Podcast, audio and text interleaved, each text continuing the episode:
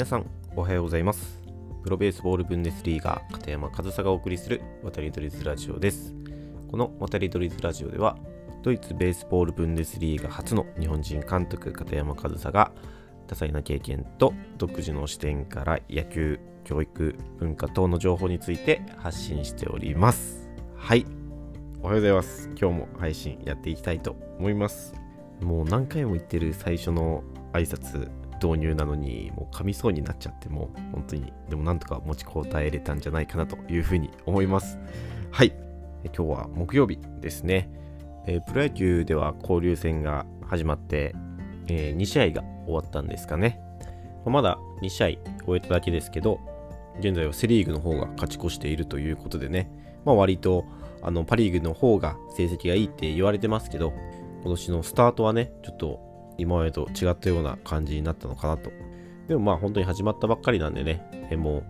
セ・リーグとかパ・リーグとかそういうことじゃなくてね、もう純粋に交流戦っていうイベントをね、見て楽しんでいけたらいいなっていうふうには思います。で、えー、その交流戦と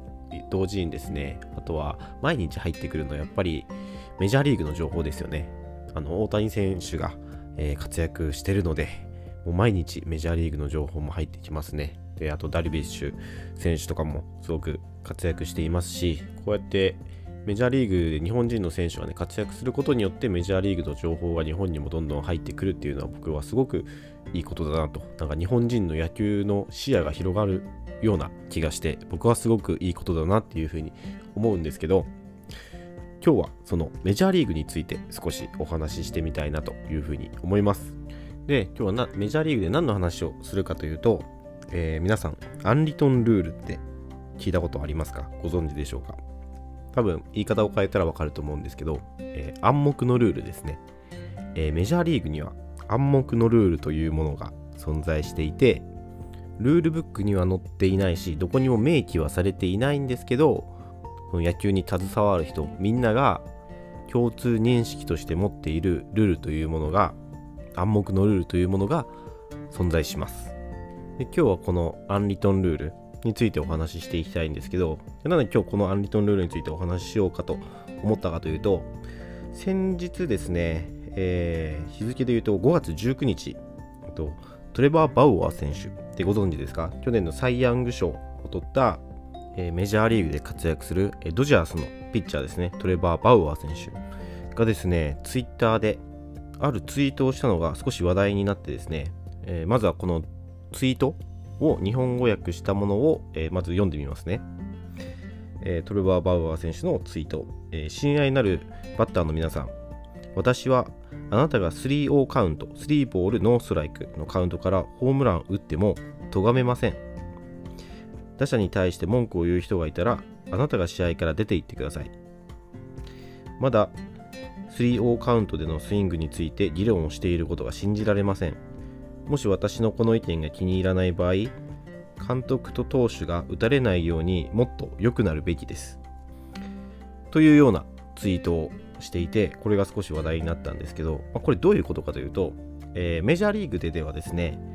試合をリードしているチームが、ノーストライク3ボールのカウントから打つこと、スイングすることが暗黙のルールとして許されないんですよね。そういった暗黙のルールがメジャーリーグに存在するんですよ。で、この暗黙のルールに言及した意見をツイッターで言ったんだと思うんですけど、えこうやってね、あのサイ・ヤング賞を取るようなビッグネームが、えっとまあ、いわゆる伝統ですよね、暗黙のルールという伝統について批判的な意見をするっていうのは、やっぱり大きな出来事なんですよ。で、あの、そのコメント欄のところには、すごいコメントがたくさん寄せられていて、よく言ったとか、こんな馬鹿げたルール、早くやめるべきだとか、ルールじゃないんですけどね。だからそういった意見が、もう、賞賛のトレバー・バウアー選手がこう声を上げたことに対する賞賛の意見が多く上がっていてですね、こういった何て言うんですかね、伝統と呼ばれるもの、呼ばれるだけで守られてきたもの。それがいい悪いとか正しい正しくないとかではなくただ伝統として残ってきたものもうその伝統すらもアップデートされる時期に時期というかねされるタイミングになってきたのかなっていうふうに僕はすごく思いましたで僕も正直あの、このアンリトンルールで意味わかんないなって個人的には思うことがあって、で、一応そのまとめてみたんですよ。主要なやつをね。で、これ細かくどこかに明記されてるわけわけじゃないんで、人によって解釈が違ったりもするんですけど、とりあえず主要なやつをまずまとめてみたんでご紹介すると、えー、MLB のアンリトンルール、えー、デッドボールでピッチャーがデッドボールを当てた時に誤ってはいけない。えー、2つ目、えー、大量リードしているチームは、え、盗塁をしてはいけない。えー、次が、え、大量リードをしている時の3ボールノーストライクのカウントでバッターは打ってはいけない。あとはノーヒットノーランがかかった場面でバントヒットをしてはいけない。えー、連続ホームランの直後の初球は打ってはいけない。まあ、主要なものがこの辺りなのかなっていうふうには思います。まあ、そのどういった基準でこういったアンリトンルールが設けられているかというと、まあ、その相手をリスペクトすることが大事だと。なんか紳士協定っていう言い方とかもされるんですけど、だからそのリスペクトに反する行動とかをした場合、アンリトンルールに、えー、違反すると。でもルールじゃないから退場とかがあるわけじゃないんですよね。で、どうなるかっていうと、えー、基本的には報復失球、デッドボールを食らわせられます。まあ、これは僕はですね、紳士協定って言っときながらデッドボール食らわすんやっていうね、なんかそういった何が紳士協定だっていうのもあって、このアンリトンルールちょっと本当に考えどこかなってはずっと思ってたんですけど、まあまあ、あの、見てるとね、なんとなくわかるのもあるんですよ。あの、ノーヒットノーランかかった場面で、バントヒットで、その記録を破ろうとする。まあちょっと卑怯って言われてもしょうがないかなって。でもこういうの解釈じゃないですか。で、そのリスペクトの解釈についても、例えば日本で、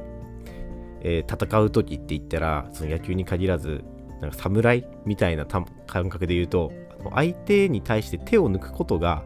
リスペクトではないとされてると思うんですよね。日本の感覚からすると。でも、アメリカからすると大量リードを取ったのに、まだ攻撃の手を緩めないっていうのは、もうリスペクトじゃないと。それはリスペクトがないということで、多分日本で大量リードしてても盗塁することを咎められることはあんまりないと思うんですよね。そのメジャーの感覚が入ってきてだんだんそういうのも増えたのかなって思うんですけど、けどメジャーではもう決してやってはいけないこと。あとデッドボールで謝っちゃいけないとかね、日本人必ず謝りますもんね。でもこれは僕の勝手な憶測ですけど、なんかアメリカで謝ることって言ったら、なんかその非を認めることっていう風なことを聞いたことあるんですけど、じゃあ、マウンドで帽子を取って謝ったら、わざと当てたっていうことになるのかなと。だから謝っちゃいけないっていういうのかなっていうふうに僕の勝手な解釈ですけどね。でまあそういったルールがあったり、一方で、そうやってリスペクトをしなきゃいけないっていう一方で、えー、投手が打ち取った時にガッツポーズをしちゃいけないとか、えー、打者がホームラン打った時に派手に喜んじゃいけないとか、そういったアンリトンルールもあるんですよね。で、これは実際一昔前だったら本当に喜びすぎて報復支給みたいなのも僕は記憶にあるんですけど、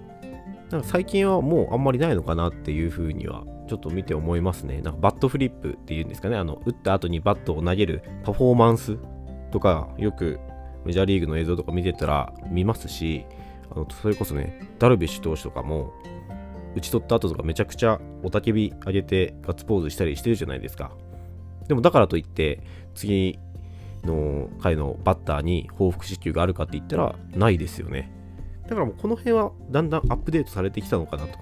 でちなみにドイツでもアリトンルールあるんですよ。似たような感じですよね。やっぱりアメリカのアメリカンベースボールが入ってきてるから、もちろんそういったアンリトンルールっていうのもあるので、僕はね、最初の方結構戸惑ったりもしたんですけど、一つ僕の経験の中で意味わからないアンリトンルールを強要されたことがあって、えー、僕たちが結構な大差で負けてたんですよねで。負けてる僕らがですよ、向こうは大量リード取ったから、多分そういった意味で、ランナー一塁にいるのに、ファーストベースマンがベースから外れたんですよ。で、そうなると、盗塁できるじゃないですか、リードできるから、危険性ないし。盗塁したら、その回が入れ替わるとき、もうその時、去年の話なんで僕監督だったんですけど、向こうのキャッチャーから、盗塁してんじゃね？えみたいな、リトルリーグみたいなことすんなって言ってきたんですよ。いやでも、こっちは負けててですよ。点を取らないといけないと。なのに、そんなことを言ってくるのかと思って、いや、もちろん無視しましたけどね。いや、だったら、お前らがファーストをベースにつかせろよって。もうそこまでは言ってないですけど でも、本当に、そういった相手の価値観、解釈で、そういったことを強要してきたりもするんですよね。だから本当に暗黙のルールって難しいなって思いますけど、あの最初に戻すと、そのトレバー・バウアー選手が言ってたように、冷静に考えたらおかしなことっていうこともあったりするので、そういったものはやっぱりどんどんアップデートしていかないといけないのかなっていうふうに思ったので、アンリトンルールちょっとご紹介したら面白いかなと思って今日こうやってお話しさせていただきました。まあそのあの野球を見て楽しむ皆さんにとってはね、ただの雑学として受け取ってもらえたらいいなと思いますし、まあ海外で野球をする機会がある人にとっては結構大事なことだったりするので、まあ、調べたらすぐ出てくるんですけど、まあ、有益な情報として受け取っていただけたら嬉しいなというふうに思います。はい。今日はメジャーリーグのアンリトンルール、暗黙のルールですね。についてお話しさせていただきました。今日も最後までお聴きいただきありがとうございました。片山和沙でした。